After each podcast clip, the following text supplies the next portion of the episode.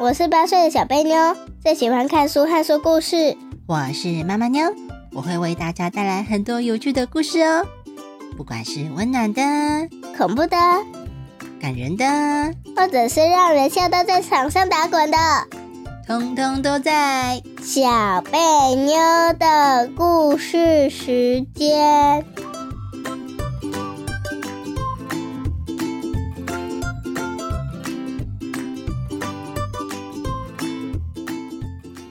大家好，我是小贝妞。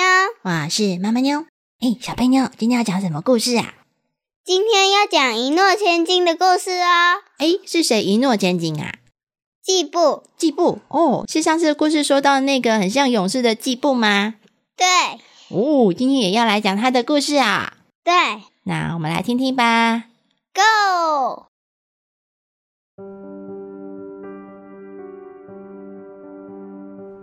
一诺千金，季布的承诺，大家还记得吗？上一集有提到，有一位很有英雄气概的季布，就是那位路见不平、拔刀相助的季布。大家对他的感觉是不是既勇敢又温暖呢？今天就要来讲季布这个人的故事，让我们一起来听听他在当时做了什么事，又发生了什么好玩的事哦。秦朝末年，有一个叫季布的人，他非常的正直，从小就非常的有正义感，从来就不会说谎。只要是他答应过的事情，许下的承诺，无论有多么困难，他就一定会努力想办法去办到。所以大家都夸赞他是一个言而有信的人。这也表示，只要你能得到季布的承诺，那这件事就一定会成功。只要有人能得到季布的推荐，那这个人也一定会是个很棒的人。当时正好是秦朝末年，一个很不好的时代。秦朝的皇帝是一个很霸道、很残忍的国王，他非常会打仗，就把周围的国家通通都打下来，变成自己的。但是同时，也是一个很残酷的皇帝。对大臣、对百姓都非常的严厉，而且还很专制。他定下很多不合理的规定，譬如说，他曾经要求这个地区的所有人都要免费帮他盖宫殿，就算是农夫、商人也都一样，大家通通都不准去种田，也不准去赚钱，只能盖皇帝想要的宫殿。他这种不管人民过得好不好，也不在乎人民能不能生存下去的做法，让当时的百姓过得很痛苦，大家都快受不了了。当时有两股势力一起起来反抗秦朝，分别是项羽跟刘邦。项羽跟刘邦一开始是有互相合作的，他们很努力的互相牵制秦朝，认真努力的把秦朝给灭了。但是在那之后该怎么办呢？这个国家不能同时有两个皇帝啊，所以后来就演变成项羽跟刘邦互相争夺的情况了。他们一直不断的打来打去，打来打去，就是想要占领这片大陆。当时项羽叫做楚王，而刘邦叫做汉王，这也就是有名的楚汉相争哦。在楚汉相争时，季布在做什么呢？其实啊，季布是项羽的部下哦。当时季布帮项羽出了很多好点子，为他打赢了好几场胜仗呢。就是因为季布的头脑非常的好，他很清楚敌人下一步会想要做什么，因此就能判断敌人的动作，借此提出很棒的计谋，让刘邦的军队一直输个不停，也让刘邦气得咬牙切齿，可以说是一个相当厉害的人。是很可惜的，战争持续了好几年，楚汉相争的结果，最后项羽还是战败了，而刘邦成功的顺利当上了皇帝，统一了全国。但是，就算刘邦当了皇帝，他还是常常想起当时楚汉相争时，季布让他打败仗的事。只要一想到这个，刘邦就气到停不下来，越想越生气，越想越生气。结果最后就下了命令，要通缉季布，叫所有的士兵通通都去抓他，想要把他抓来杀掉。其实季布是一个很棒的人，只是他当时跟随着项羽，最后失败了。也因为这样，让季布也跟着变成了通缉犯。但是因为季布的人缘非常的好，大家都很喜欢他，就不管刘邦的命令，还私底下偷偷的帮助他逃跑，让那一大堆的士兵怎么抓都抓不到他。不久，季布经过化妆打扮后，装成樵夫的样子，躲到山东朱家去当工人。朱家的人一看就知道那是季布，但是就算是这样，朱家也愿意冒着被抓的风险来收留他。相处久了之后，朱家的人越来越喜欢季布，大家都赞赏他的人品好。认真又负责任，甚至后来朱家的老爷趁着到洛阳去拜访朋友的时候，还特别跟刘邦的老朋友夏侯婴说情，请他帮忙劝劝刘邦，看看能不能让刘邦不要杀季布。很幸运的，刘邦最后在夏侯婴的劝说下，撤销了对季布的通缉令。并且还给季布一个官位，让正直的季布去管理河东这个地区。就在这个时候，有一个跟季布出生在同一个地方的人，叫做曹秋生。这位曹秋生最喜欢找有权势的官来做朋友，然后就利用这件事到处炫耀自己，好像自己能跟这些大官做朋友。非常的厉害一样。季布一直都知道这个人，但是他很不喜欢曹秋生的这种行为，也非常的看不起他。没想到这次曹秋生听说季布做了大官，竟然立刻马上跑来见季布。季布听说曹秋生要来，生气的绷了一张脸，准备要讲几句难听的话。把曹秋生赶走，但是曹秋生真的很厉害，一进到季布家，也不管季布的脸色有多么难看，讲话多么难听，就立刻对季布示好，一下子弯腰敬礼，一下子竖起大拇指，还拉着季布想要跟季布说说家乡的事，在那里一直不断说着，我在家乡听到。那里到处流传着这样的一句话：“得黄金千两，不如得季布一诺。”您看看，您的承诺竟然被比喻成黄金一千两哎！我听到这样的话，真的非常的惊讶。您怎么在外面会有那么好的名声啊？而且不是只有在家乡啊！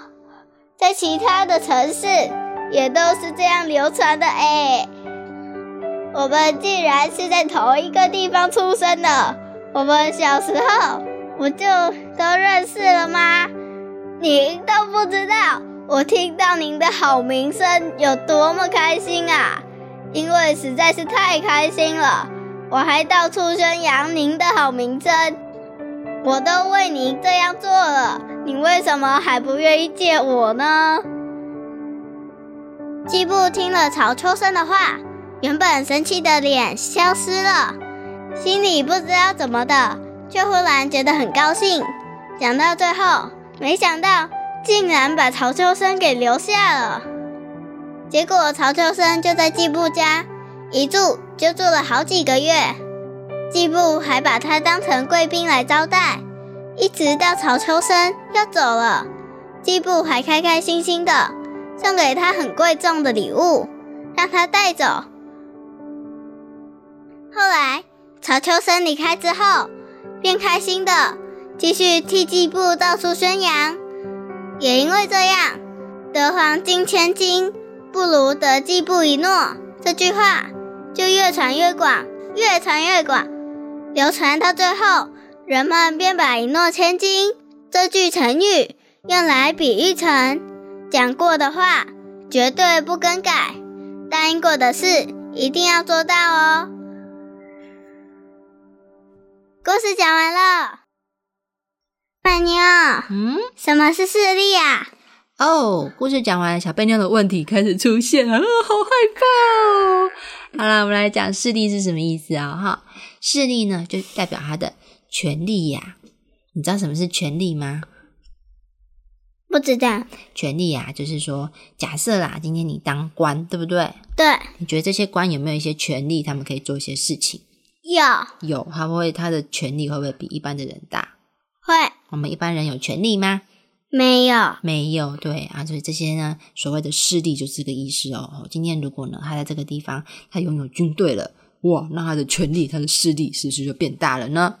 对，对，这个就是势力，懂吗？懂了。譬如说，我今天假设说，在这个国家的东方有一股势力崛起了，哇，哇，你觉得这样听起来，这股势力崛起了代表什么意思呢？不好的事来了。哦，不一定哦，有时候势力是好的，有时候势力不是不好的。这一股势力呢，如果今天是坏人，哇，糟糕了，表示可能有一个强盗集团在那里， 有没有可能？有，对，但是如果今天呢，这是一个很不好的年代，那这边有一股反抗的势力崛起了，哦，是好的，对不对？好，这样懂势力的意思了吗？懂了。好，那下一个问题是，反抗？对，刚刚讲到反抗，小朋友不知道什么是反抗哦。不知道啊。反抗就是想要抵抗、想要抗议呀、你看，我刚刚不是讲了，如果这个地方这是一个很不好的国家，大家过得很辛苦，就会有人想要起来反抗它。你觉得反对跟赞成他们是什么关系呢？相反，相反，对不对？那你看，我刚刚讲这个国家不好，那人家人民会赞成他吗？不会。会反对他，对不对？对，所以反抗有一个反，那个抗就是抗议的抗啊，就是反对又抗议的意思啊。诶、哦，所以反抗的意思是说，好好好，国家差就差，还是我有反对，我要抗议。我要反对，我要抗议。对，所以啊，反抗的势力崛起的意思代表什么呢？ 好事要发生了。好 事要发生，不一定哦，这表示有人要起来跟政府抗议了，对不对？对，所以他起来反抗了，对不对？嗯，那一个人反一个人反抗有用吗？没有。所以他就会集合很多，哎，你也不喜欢，你也不喜欢，你也不喜欢啊，那我们通通集合起来，我们一起起来抗议，这样子，对不对？抗议，抗议，抗议。那这样是不是有一股新的势力就崛起了呢？哎，好，那还有什么问题吗？计谋是什么？计谋哦，计谋就是计划啊、谋略啊。我今天想要做一件事情，譬如说我今天有一股反抗势力要起来反对政府，那你觉得我随便反对我就会赢吗？不会，我随便喊一喊啊，那个讨厌的国王就可以不当国王吗？不行，不行啊，他有没有要一些计划，有一些计谋呢？要对呀、他做事情一定要有计划，对不对？对。对，所以计划计谋就是这个意思啦。所以我在反抗政府的时候，我一定要想一些对策嘛。嗯，要怎么样才可以让国王下台，才可以把国王赶走，才可以换另外一个人当国王呢？是不是需要计谋呢？对，嗯。好，下一个问题，通气令是什么？通缉令就是啊，你知道以前，比如说我今天要抓一个强盗，然后以前的人呢就会把强盗的他的样子画下来，然后上面写“通缉”两个字，然后把它贴在城门口，然后大家看到就哦，原来这个人长这个样子。现在现在呢，国王下令要抓他，那一张纸条画的那个人的大头贴在那边，那张就叫做通缉令，就是要抓那个人的意思啦。所以季布的脸被贴在城门口了。对对对，他的脸被人家画下来，季部长这个样子，然后被贴在城门口，然后上面写着大大两个字“通气那在看的都觉得奇怪，”。对啊，大家为什么季风会被写空气啊？他就为什么？我问你，为什么？你可以告诉我吗？季布是坏人吗？不是他啊是，盗贼吗？不是啊，哦，他今天有杀人吗？ 没有啊，那为什么他被通气了呢？大头被贴在城门口，为什么？因为那个啊国王很生气，生气就可以随便乱抓人啊？是吗？ 还是因为季布没有打算让他赢，他很生气。哼，所以你看，以前国王的权力是不是很大？ 对啊，他生气可不可以乱杀人？可以。可以哦，以前是可以的哦。好，下一个问题。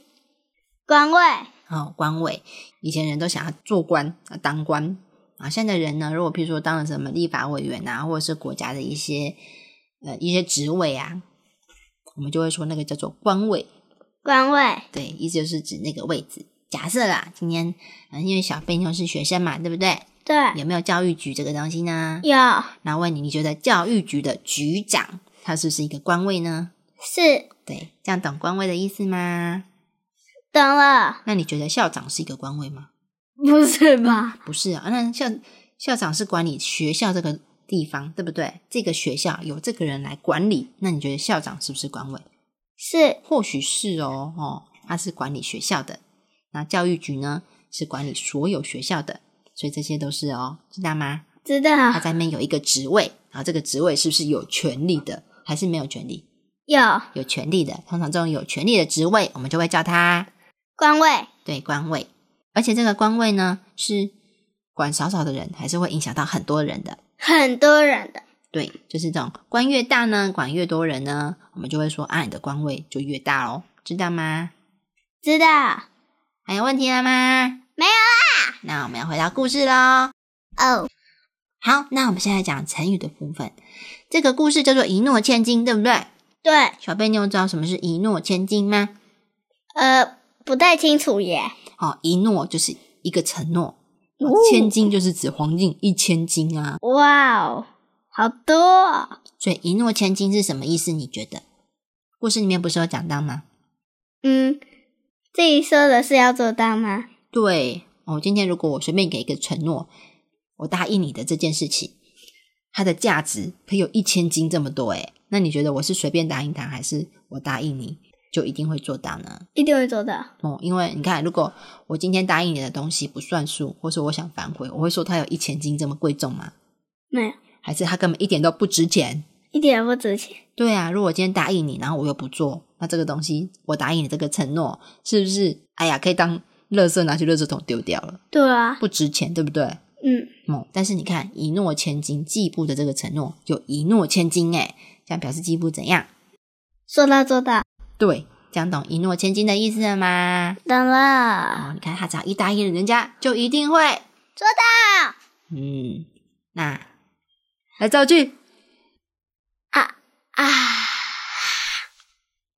答应别人之后，就应该要一诺千金，不能撒谎。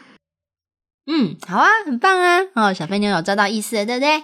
对，然后你一诺千金，还有另外一个跟它意思很相似的成 语呢， 一字千金。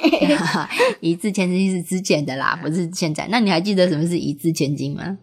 改个字有一千金，好，这样表示这个字有价值还是没有价值？哦有啊表示这个东西很有价值才会一字千金哦，哈、但是一诺千金跟一字千金意思有没有一样？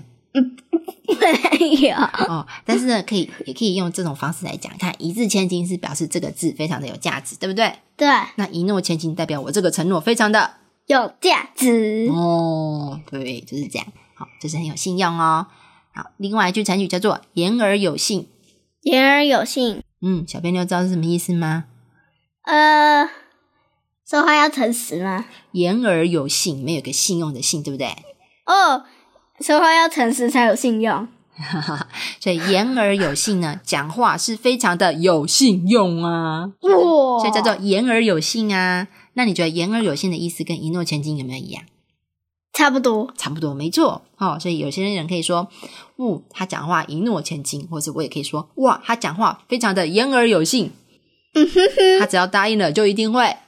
做到。嗯，这样懂意思啦。嗯，那我们要回到这个故事啦。好，小贝妞，考考你，尽管考。季布是一个怎样的人啊？嗯，诚实的人诚实的人啊、他只有诚实而已，对不对？你在说到问要做到了，啊，很正直的人对，很正直的。你觉得诚实的人跟说到做到的人是一样还是不一样？不一样。其实不太一样，对不对？好，诚实是不会说谎，啊，但是说到做到，愿不愿意做又是另外一回事啊。嘿嘿诚嘿，实的人一定会说到做到吗？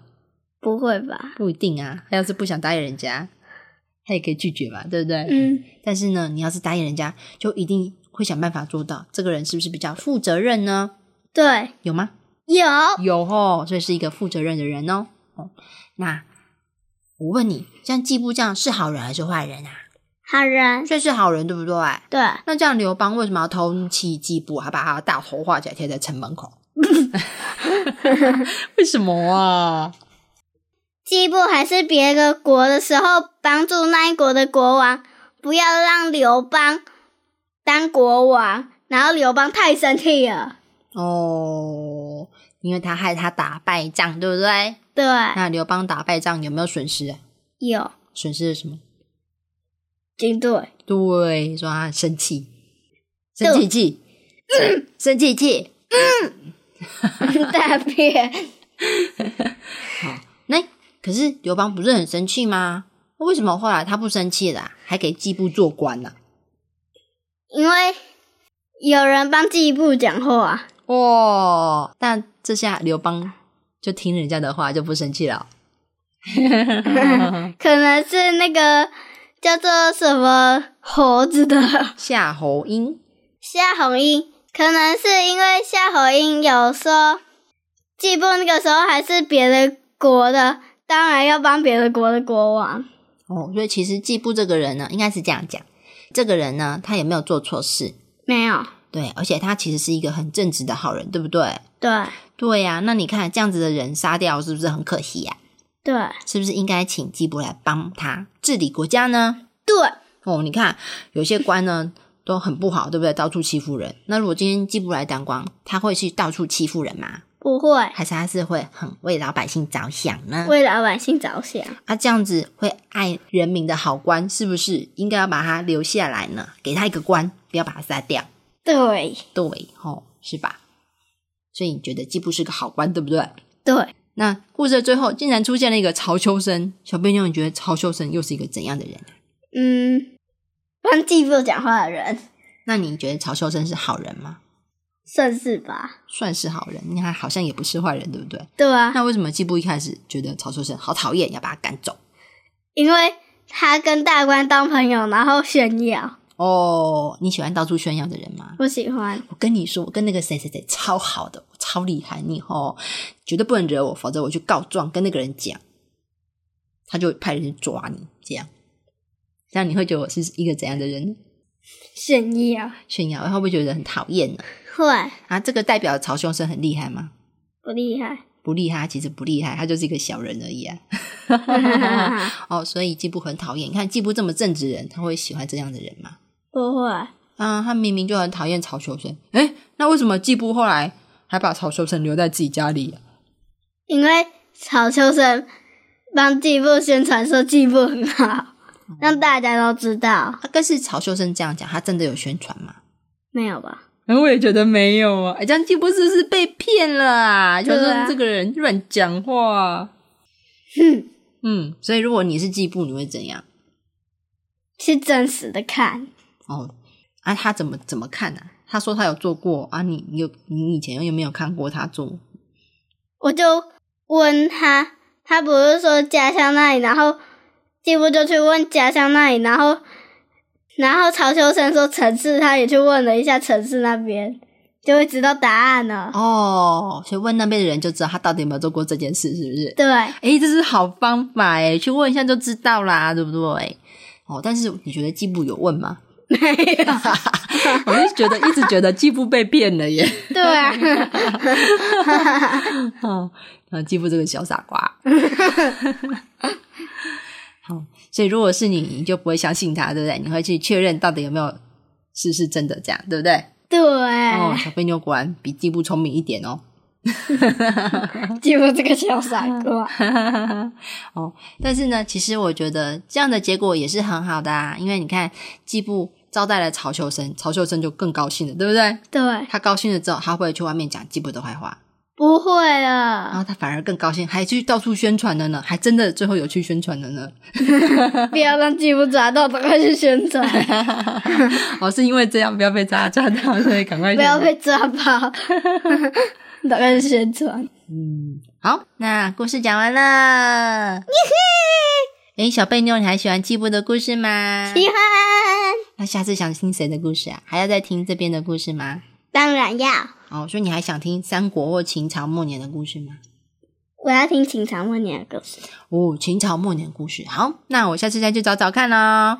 好，那我们今天的 podcast 就到这里了，希望大家喜欢我们的故事，拜拜。